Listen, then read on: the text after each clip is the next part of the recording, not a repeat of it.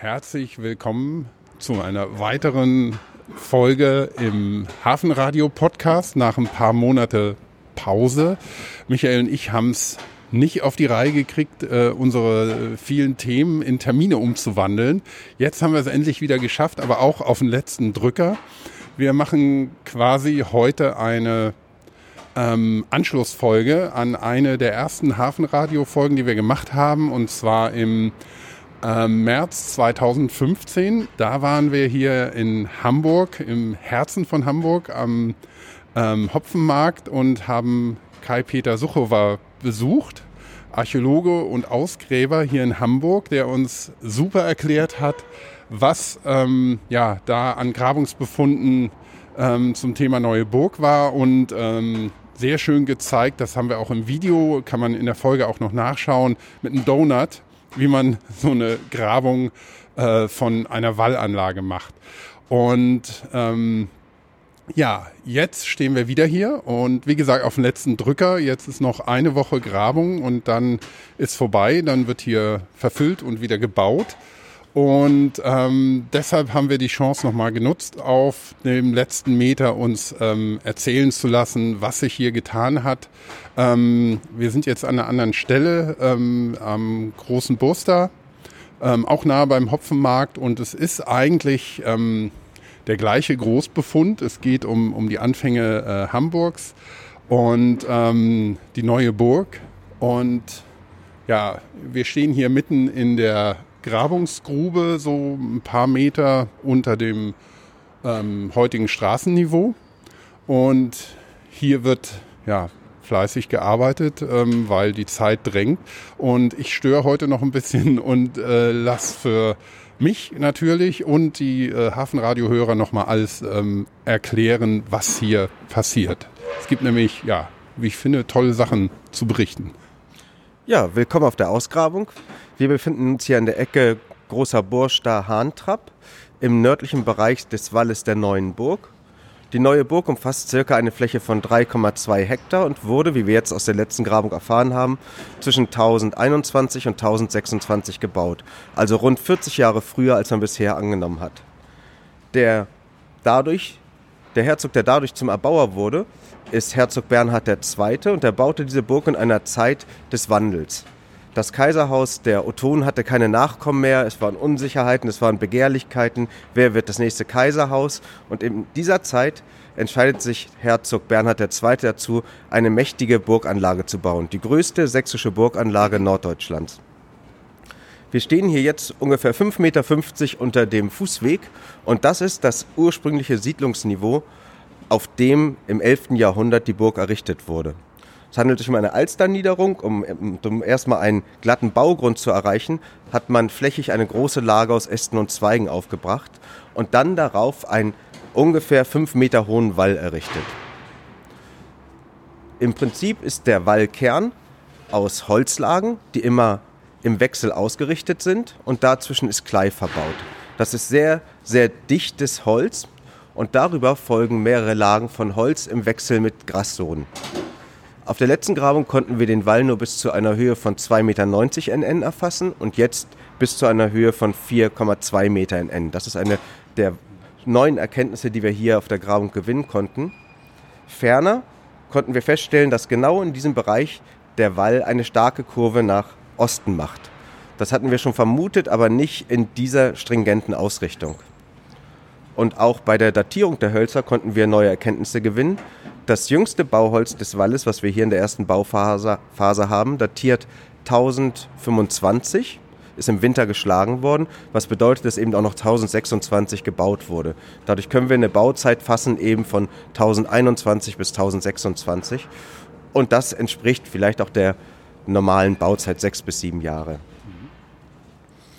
Überwiegend wurden hier Weichhölzer verbaut, Birke hauptsächlich, aber auch Weide, Erle und Pappel, alles Bäume, die hier in der Auenniederung auch natürlich vorkommen. Nur für massivere, massivere Konstruktionsteile im Westen des Walles wurden aus Eichen Holzkästen gebaut, die mit Erde und Hölzern aufgefüllt wurden. Ganz unten sehen wir den anstehendem Boden den hellgrauen Klei, in dem auch immer noch senkrechte Stängel und Halme zu erkennen sind, wodurch klar wird, dass er nicht umgelagert wurde. Das ist die unterste Schicht und das war auch unser Ziel, die zu erfassen, weil wir dann sicher sagen können, darunter gibt es keine Spuren mehr menschlicher Besiedlung. Also wirklich die Oberfläche, auf der äh, damals die Baustelle angefangen wurde. Ja. Die Oberfläche vor 1000 Jahren. Man kann also sagen, hier in dem Bereich ist seit dem Jahr 1021 der Boden um ungefähr 5,50 Meter nach oben gegangen. Hat natürlich auch mit diesem massiven Wald zu tun, der hier gebaut wurde. Ähm, wie kommt das denn, dass sich über die Zeit ähm, dieses Siedlungsniveau so stark nach oben bewegt? Hier in dem Bereich der neuen Burg durch letztendlich künstliche Erhöhung. Man hat den Wall, wie gesagt, gebaut. Der ist mehrfach überfallen worden, lag dann brach und im Jahr 1188 erhielt Hamburg seine Stadtrechte. Und davor hat ein junger Adliger, Wierat von Beutzenburg, bei seinem Grafen, Graf Adolf von Schaumburg, nachgefragt, ob er nicht eine Stadt bauen kann. Er hätte mehrere Kaufleute an der Hand, die finanzieren das auch. Der Graf muss keinen Pfennig dazu bezahlen. Der Graf stimmt zu, dafür kriegen die Kaufleute und Hamburg das Lübsche Stadtrecht, das damals modernste Recht für den Bürger.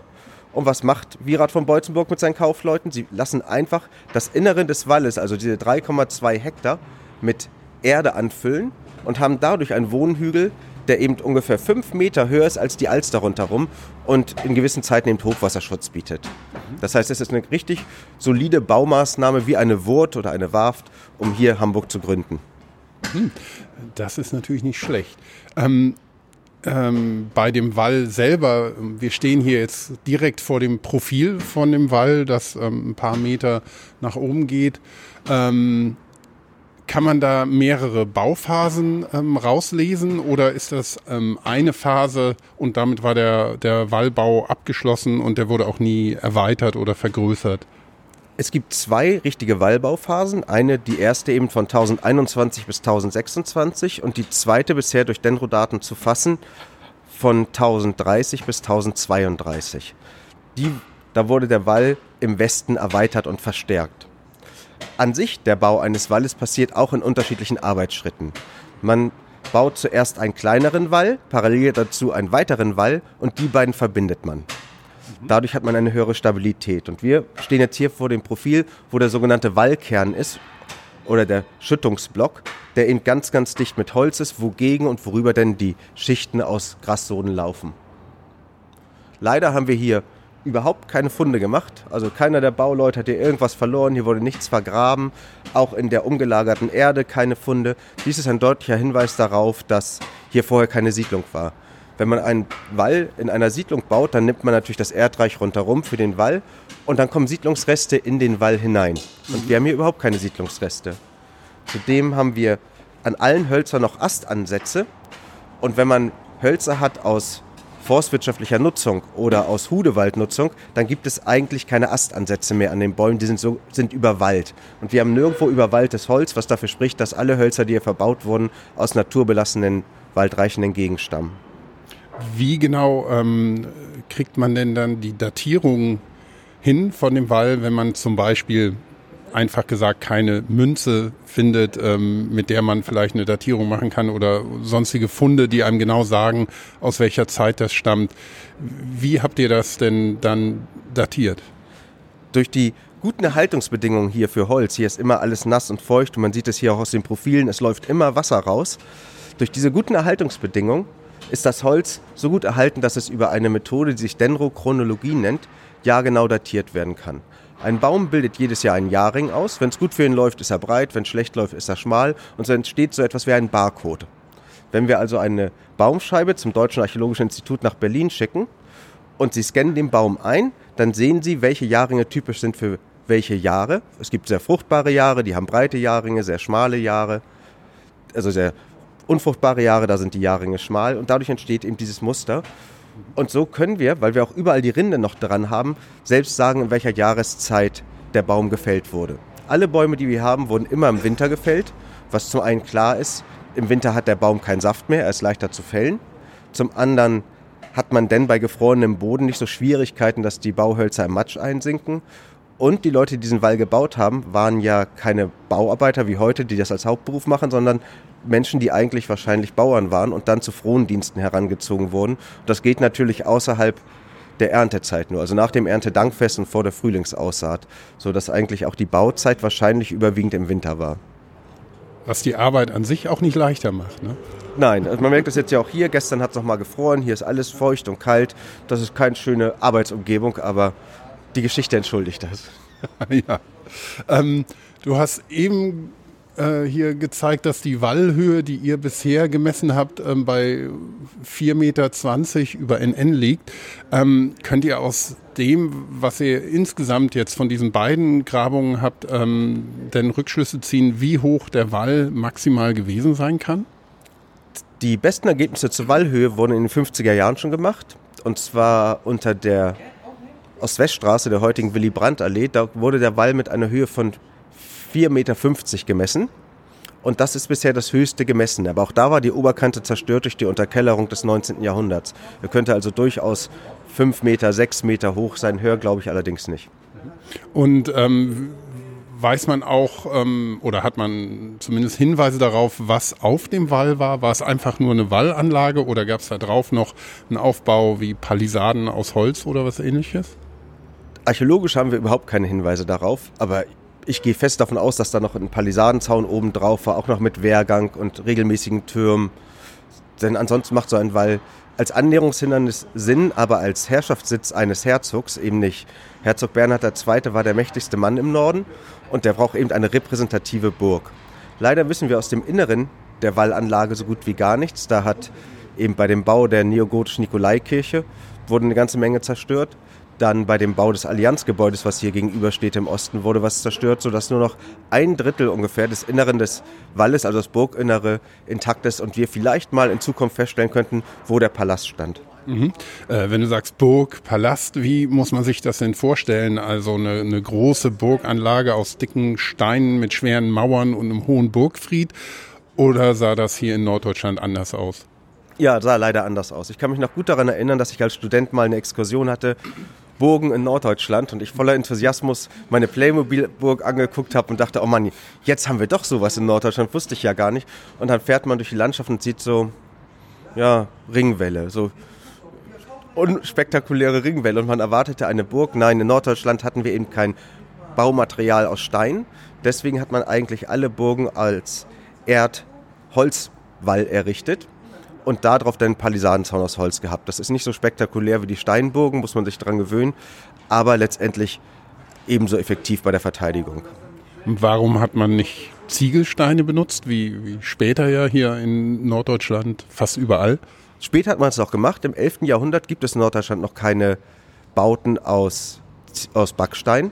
Die ersten tauchen so zweite Hälfte 11. Jahrhundert auf, in Lübeck eigentlich. Das sind dann kleine Wohntürme oder so. Da gibt es dann auch schon Burgteile aus Backstein, der Palast zum Beispiel. Aber für die frühe Zeit, also erste Hälfte 11. Jahrhundert, sind Backsteinbauten dieser Art nicht bekannt. Ähm, wenn wir mal zurückkommen hier zur, zur Grabung und wie gesagt, wir stehen hier in einem Jahr heute noch ziemlich kaltem, ähm, ja nicht schlammigen, aber matschigen, klebrigen ähm, Loch und haben dieses wunderschöne Profil hier vor uns und in dem Profil stecken aber riesige Baumstämme drin, also einer direkt hier äh, vor uns und ähm, dann ein anderer, wo schon ein Teil weggenommen wurde. Hat das auch zum Wall gehört oder ist das was anderes? Nein, diese mächtigen senkrechten Pfähle, die wir hier sehen, mit so einem Durchmesser von 30 Zentimetern, haben mit der Bebauung des 19. Jahrhunderts zu tun. Ich hatte ja gehofft, dass wir hier bei der Grabung, da wir ja am ältesten Teil des gräflichen Hamburgs graben, vielleicht Hausreste finden aus dem 17., 16., 15. Jahrhundert. All das war nicht mehr da, denn die Unterkellerung der Gebäude aus dem 19. Jahrhundert hat all diese Befunde zerstört. Und die senkrechten Pfähle, die wir hier sehen, sind Gründungspfähle für das Mauerwerk, für ein Gebäude, das zwischen 1842 und 1845 hier errichtet wurde. Nach dem großen Brand ist das Gebäude, was hier stand, zerstört worden, wurde komplett abgetragen und erst dann wurde neu gebaut. Ähm, du erwähnst auch den großen Brand, der ja hier stattgefunden hat im, im 19. Jahrhundert, ähm, der bis zur bis zum Jungfernstieg fast die, die gesamte Innenstadt zerstört hat. Ähm, habt ihr auf den großen Brand noch Hinweise gefunden oder Reste oder beziehungsweise Reste der Bebauung davor? Also hier auf dem Grabungsfeld nicht. Da haben, hat tatsächlich die Unterkellerung von 1842 bis 45 alles zerstört. Auf der Grabung zwischen 2014 und 2015 haben wir tatsächlich noch Reste des großen Brandes von Hamburg gef gefunden. Gut. Ähm, ja, wenn wir uns mal rumdrehen, sehen wir, die Fläche ist, oh, ich weiß nicht, wie viel sind das, um 200 Quadratmeter oder? Das sind 118 Quadratmeter die Fläche, aber dadurch, dass wir den Wall hier eben auf so einer hohen Höhe schon erfasst haben, mhm. ist es letztendlich an archäologisch untersuchten Boden genauso viel wie auf der anderen Grabung. Mhm. Und ähm, wie lange ähm, konntet ihr jetzt hier arbeiten? Sechs Monate ist die Grabungszeit gewesen. Da gab es einige Schwierigkeiten, sodass sich unser Grabungsbeginn wirklich verzögert hat. Wir gleichen das jetzt aber aus, indem wir schneller und fleißiger sind, sodass wir nur noch eine Woche Zeit haben und dann sind wir hier weg.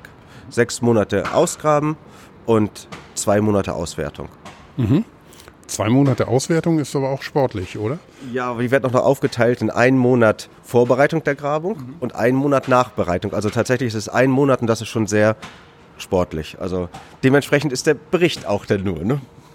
Klar. Wie geht es dann ähm, weiter? Also so aus der wissenschaftlichen Perspektive, wenn man jetzt hier die ganzen Befunde gesichert hat, dokumentiert hat und ähm, vielleicht auch einige Sachen dann ähm, langzeitlich ähm, ähm gesichert hat.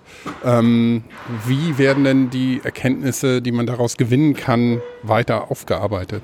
Also wir hoffen darauf, dass wir es schaffen, für Hamburg nochmal eine Publikation zu machen, die sich mit den Burganlagen, also den Wehranlagen der Hansestadt Hamburg beschäftigt. Und da würden diese Erkenntnisse hineinfließen.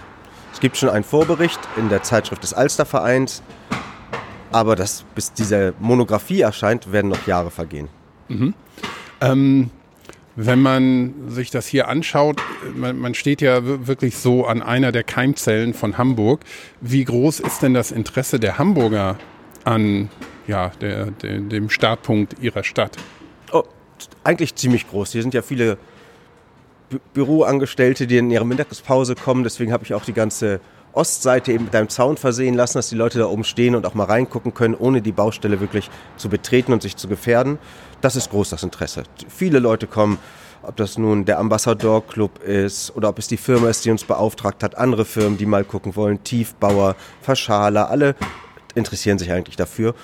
Und viele kriegen dann ein Stück Holz mit und haben eben das älteste Holz, was es aus Hamburg gibt, 1021 datiert. Älteres Holz gibt es aus unserer Hansestadt nicht und die freuen sich dann, das mitnehmen zu können, weil wir gar nicht die Kapazitäten haben, diese Mengen an Holz aufzubewahren.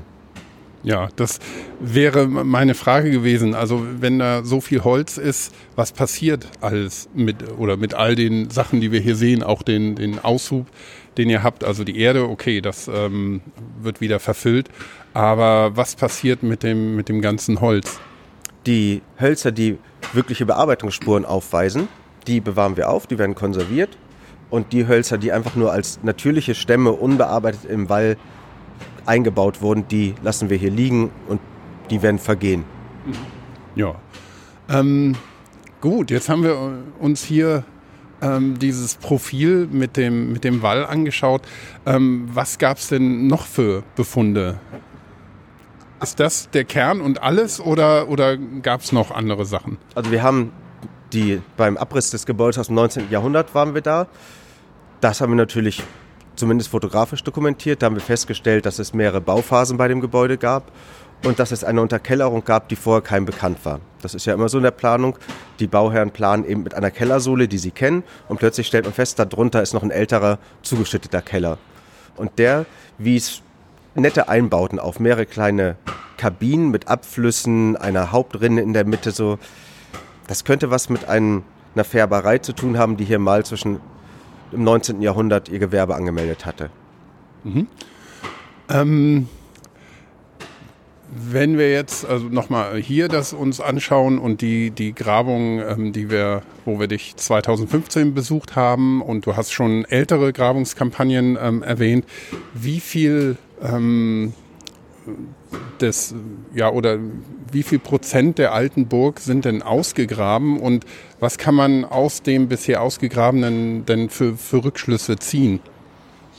Also es sind, das müsste ich schätzen, maximal, maximal 5% ausgegraben. Vom Wall selber, vom Inneren der Burg weiß man gar nichts, da ist nichts ausgegraben worden. Und die Erkenntnisse, die man daraus ziehen kann, ist, dass ungefähr rund 60.000 Kubikmeter Erde für den Wall hierher gebracht worden sein müssen. Das sind eben ungefähr 53 Wagenladungen pro Erde pro Tag. Das ist eine große logistische Leistung, die damals vollbracht wurde. Hinzu kommen die ganzen Bäume, die gefällt wurden. Nur für die Außenkästen, die wir aus Eiche haben, wurden alleine rund 30.000 Bäume gefällt. Wenn wir alle Wallhölzer hier im Inneren hochrechnen, würde ich sagen, wurden mehr als 100.000 Bäume gefällt. Das sind nicht dicke Bäume. Einige haben nur 10 cm Durchmesser, aber trotzdem ist das eine riesige logistische Leistung, allein schon das Arbeitsmaterial herzubringen. Und wer hat das gemacht? Das ist die große Frage. Wo kommen die ganzen Bauleute her, die das gemacht haben? Das ist noch unklar. So klar ist denn eben, wie groß die Baustelle war und dass es wahrscheinlich die größte Baustelle zu dieser Zeit bei uns in Norddeutschland war und der Herzog sich alle Arbeitskräfte rangezogen hat, die er so bekommen konnte. Denn wahrscheinlich auch in der ersten Hälfte des 11. Jahrhunderts wurde im Osten der sogenannte Heidenwall gebaut. Und der ist ähnlich groß und massiv und auch eine Großbaustelle. Und man sieht dann eben schon, dass in der ersten Hälfte des 11. Jahrhunderts Hamburg prosperierte. Mhm. Hat vielleicht auch damit zu tun, dass der Herzog, Herzog Bernhard II., verschwägert war oder zumindest verwandt war mit Bischof Unwarn. Das war Familienbande, das waren also zwei Leute der gleichen Familie, die hier in der ersten Hälfte des 11. Jahrhunderts Hamburg zum Aufschwung machten. Mhm. Und ähm, ähm, wenn man sich die, die, ja, also die Arbeitsleistung anschaut und ähm, das auch ein bisschen in, in den Kontext setzt von der Topografie hier, also wo wir ja, geografisch sind. Wir sind ja ziemlich nah an der Elbe, hier sind ähm, heute Flete, also es ist sehr viel Wasser da. Wie können wir uns denn die, die Gesamtsituation geografisch hier vorstellen zu der Zeit? War das komfortabel oder war es eher suboptimal, aber gut geschützt? Oder also was für ein Bild hat man davon? Die neue Burg liegt eigentlich in der Alsterniederung, also so ein typisches feuchtes Niederungsgebiet aber auf einer leichten Erhöhung, die umflossen ist von einer Alsterschlaufe. Das heißt, man hat von drei Seiten schon Wasser. Im Norden, im Osten und im Süden ist dieser Insel vom Wasser umflossen und nach Westen, der einzigen Landseite, wurde eben dieser massive 30 Meter breite Wall gebaut, während der Wall im Süden nur 17,5 Meter breit war. Also letztendlich war das ja eine ungünstige Gegend zum Bauen. Das ist sumpfig, morastig, man musste erstmal einen Baugrund schaffen und dann immer hier im Winter durch diesen Modder gehen und den Wall errichten. Hier gab es vorher auch keine Siedlung, aber mit der Burg hat sich nach und nach das ganze Gebiet hier besiedelt. Und warum hat man das dann in Kauf genommen? Warum hat man das gemacht? Warum hat man nicht einen komfortableren Platz, was weiß ich, wo heute Blankenese ist, hoch über der Elbe? Da kann man auch eine schöne Burg bauen und kommt auch keiner so, so leicht von der Elbe hier hin. Hat das äh, einen anderen strategischen Vorteil vielleicht gehabt? Also ich glaube, es hat damit zu tun, dass auf der Geest, die ja hier östlich von uns liegt, da ist ja schon die Hammerburg gewesen, da ist schon ein Siedlungszentrum gewesen, was Hamburg heißt, aber eben noch keine Stadt. Und dass von da aus man nach und nach sukzessiv die Umgebung besiedelt hat. Das ist ja, jede Stadt wächst und frisst sozusagen das Land rundherum auf. Und so war das im 11. Jahrhundert eben auch. Man hat wahrscheinlich einen Bevölkerungszuwachs gehabt. Und man wollte in Hamburg auch einen Brückenkopf bauen, um natürlich sich besser gegen die Slawen zu schützen. Es gab immer Streit zwischen den Slawen und Deutschen und man wollte den Osten kolonisieren. Das war die erste deutsche Ostkolonisation und da brauchte man eben auch einen Brückenkopf und dieser Brückenkopf war eben Hamburg. Und deswegen wurde er auch so gut befestigt eben mit der neuen Burg. Mhm. Ähm, du sagst Hamburg, es war ja nicht Hamburg alleine hier an der Elbe. Es gab ja auch schon eine Stadt, die in Sachen Handel und, und allem auch wichtig war mit Stade. Ähm, Gab es Stade zu der Zeit schon und ähm, wenn ja, ähm, in welchem Verhältnis haben die zueinander gestanden? Stade? Ich kenne keinen Stade. Nein, das war ein Witz. Das gab's nie. Was ist Stade? Nein, Stade war sogar eine Zeit lang eine erfolgreichere Handelsstadt als Hamburg. So aber es gab Methoden, eben den Stade auszustechen. Ich habe mal irgendwo gelesen, dass zum Beispiel Boote versenkt wurden. Mhm. So, und in der Einfahrt zu dem Fluss, wo Stade liegt, man ein Boot untergehen lassen, bedeutet schon eben Schwierigkeiten für die Stader. Und die Hamburger waren nicht zimperlich, um sich ihre Rechte nach und nach zu erräubern, fast, würde ich sagen. Und ich glaube, im 13. Jahrhundert war dann Stade schon abgehängt. Aber im 11. Jahrhundert war Stade als, ich glaube, habe ich gar keine Ahnung so genau, jedenfalls noch relativ konkurrenzfähig. Ja, also ich war vor einiger Zeit nochmal da mit, mit meiner Familie und da war im Museum eben auch genau die Geschichte nochmal dargestellt. Also das war, es ist schon ganz spannend, wie die Orte dann zueinander auch in Konkurrenz standen und Hamburg dann irgendwann auch das Rennen gemacht hat und wie wir auch in einem anderen Podcast gelernt haben, nicht zuletzt wegen der Bierproduktion, die ja, den Handel in Hamburg richtig zum Laufen bekommen hat. Ähm, hat man aus der Zeit, wo wir uns jetzt hier befinden, ähm, schon archäologische oder historische Hinweise auf die, die Bedeutung von, von dem frühen Hamburg als Handelsstadt? Also, soweit ich weiß, nicht. Aber mach ruhig, wir können. Ja.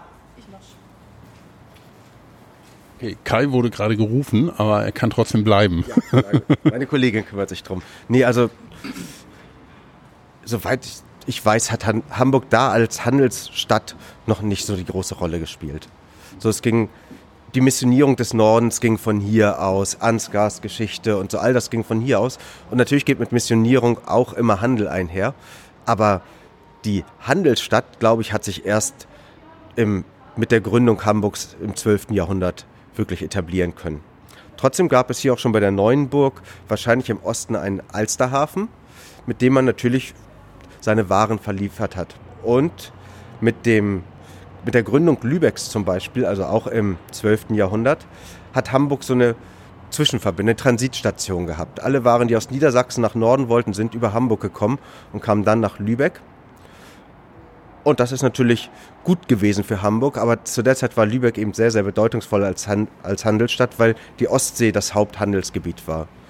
Und als dann letztendlich der Englandhandel, der, der Handel mit Spanien und später auch mit der neuen Welt aufkam, hat Lübeck eben den Anschluss verloren und Hamburg durch den Zugang zum, zur Nordsee und dann zum Atlantik wurde dann so erfolgreich. Mhm. Genau, und heute müssen wir die Elbe immer wieder ausbaggern, damit wir noch im Spiel bleiben können. So ändern sich dann die Zeiten. Also die Großbaustellen scheinen kein Ende zu nehmen. Ähm, gut, aber ich glaube, wir haben jetzt schon ein ganz schönes Bild bekommen von dem, was ihr hier gemacht habt. Und ähm, was sind denn jetzt noch die Sachen, die ihr in, der, in den letzten paar Tagen, die ihr zur Verfügung habt, ähm, machen müsst und, und machen könnt? Wir dokumentieren jetzt noch die restlichen Profile, das sind die Seitenwände, wenn man sich in ein Loch gräbt und vergeben Befundnummern. Hier hängen also ganz, ganz viele weiße Zettel an jeder Erdschicht, an jeder Holzlage und das sind letztendlich Arbeitsschritte. Jede dieser Nummern betitelt einen Arbeitsschritt der damaligen Zeit im 11. Jahrhundert, der getätigt wurde. Und diese Dok Profile dokumentieren wir jetzt noch fertig und dann müssen wir schon hier raus. Es ist nur noch heute und Montag archäologische Arbeit und dann ist Baustelle aufräumen. Und wenn ihr alles aufgeräumt habt, was passiert dann? Dann wird unser Loch hier zugeschüttet, zum Nachbargebäude eine Betonpfahlreihe ge gesetzt und dann wird die andere Hälfte ausgegraben, aber die betreuen wir archäologisch nicht mehr, weil das zu gefährlich ist aufgrund der Statik zum Nachbargebäude. Ähm, Gibt es denn außer dem, was jetzt hier passiert ist, noch weitere ähm, Pläne, dass hier Häuser abgerissen, neue Baustellen, neue Gruben aufgemacht werden? wo ihr dann wieder dabei seid? Ganz viele eigentlich. Das Nikolai-Quartier ist gerade im Wandel und besinnt sich letztendlich seiner Wurzeln. Deswegen ist es auf einem großen Plakat hier eben auch Geschichte als allererstes erwähnt. Geschichte, Gezeiten, Geschäfte, also drei wichtige Sachen für Hamburg und gerade für dieses Quartier, weil es das Gründungsquartier der Hansestadt Hamburg ist. Und gegenüber von uns im Osten steht dieses große Allianzgebäude aus den 60er Jahren. Das wird in diesem Jahr noch abgerissen. Das werden wir baubegleitend betreuen. Genauso wie der Abriss der Verwaltung der evangelischen Kirche, das da auch ist, werden wir auch baubegleitend betreuen. Und es passieren hier nach und nach immer mehr Dinge, die wir betreuen möchten. Und wir haben noch eine Idee, einen Traum letztendlich auf dem Hopfenmarkt selber, durch den ganzen Wall einen Grabungsschnitt durchzumachen, dann von den Wänden Lackprofile zu nehmen und die Hölzer zu bergen um ein begehbares Museum zu machen. Wir würden uns wünschen, dass man mit einer Treppe runtergeht, auf den Wallfuß, durch den 30 Meter breiten Wall hindurchgeht, auf der anderen Seite wieder raus, das Ganze überdachen, eben als begehbares Museum. Aber da da kein Bauherr baut, müssen wir Gelder dafür irgendwie einwerben. Da der Wall 1021 der Be Baubeginn war, würden wir das gerne 2021 auch fertig haben, dass wir eben sagen können, 1000 Jahre neue Burg. Aber da sind wir auf der Suche nach Investoren. Ja, die Elbphilharmonie ist fertig, also ne, ist klar, was jetzt ansteht. Ne? Es ist ein, ein, nur ein kleiner Teil des Geldes der Elbphilharmonie notwendig, um so ein Gebäude zu errichten. Eben, und das äh, wäre auch schneller machbar wahrscheinlich. Ne? Schneller und ja, nicht so hoch, nicht so schön. Ich finde die Elbphilharmonie wirklich sehr schön. Mhm. Aber mit dem etwas von dem Geld könnte die Archäologie schon vertragen. Das glaube ich. Gut. Ähm, ja, also so wie ich es verstehe, können wir an dem Thema noch länger dranbleiben. Also dass man wirkliche Perspektiven hat, wie das weitergeht und dass hier ähm, für die Archäologen natürlich Gott sei Dank ähm, viel gebaut wird, wobei man immer sagen muss, Gott sei Dank ist, ist kritisch, weil eine Ausgrabung bedeutet ja auch immer Zerstörung. Ja, das ist Teil des Berufes. Ein Archäologe zerstört. Ein Gärtner baut auf und da wächst es und ein Archäologe zerstört. Jede Ausgrabung zerstört das Denkmal, den Befund. Aber lieber wir als Leute, die nicht so kompetent sind und es einfach nur wegbaggern. Aber es ist immer, man ist immer ein bisschen traurig dann auch. Das stimmt. Das ist eigentlich ein schönes Schlusswort. Und niemand zerstört so liebevoll und langwierig und detailliert wie die Archäologen. Das stimmt. Gut, Kai, äh, vielen, vielen Dank. Ich glaube, das war ein richtig schönes Update für den Podcast von 2015, den wir gemacht haben. Ich versuche das Ganze noch mit ein paar Bildern schön zu illustrieren. Ähm, ein Video haben wir diesmal leider nicht dabei, aber ich glaube, also mit den äh, Bildern und dem, was du uns erzählt hast, kann man sich ein schönes Bild hiervon machen. Vielen Dank. Gern geschehen. Tschüss. Tschüss. So. Kabel gehören denen vom Förderband. Er hat vier Kabel auf seinem Stück auf seiner Liste stehen, dass er vier Kabel mitgeliefert hat, das geliefert wurden, die Förderbänder. Ich war nicht da, ich weiß es nicht. Ist Flo da?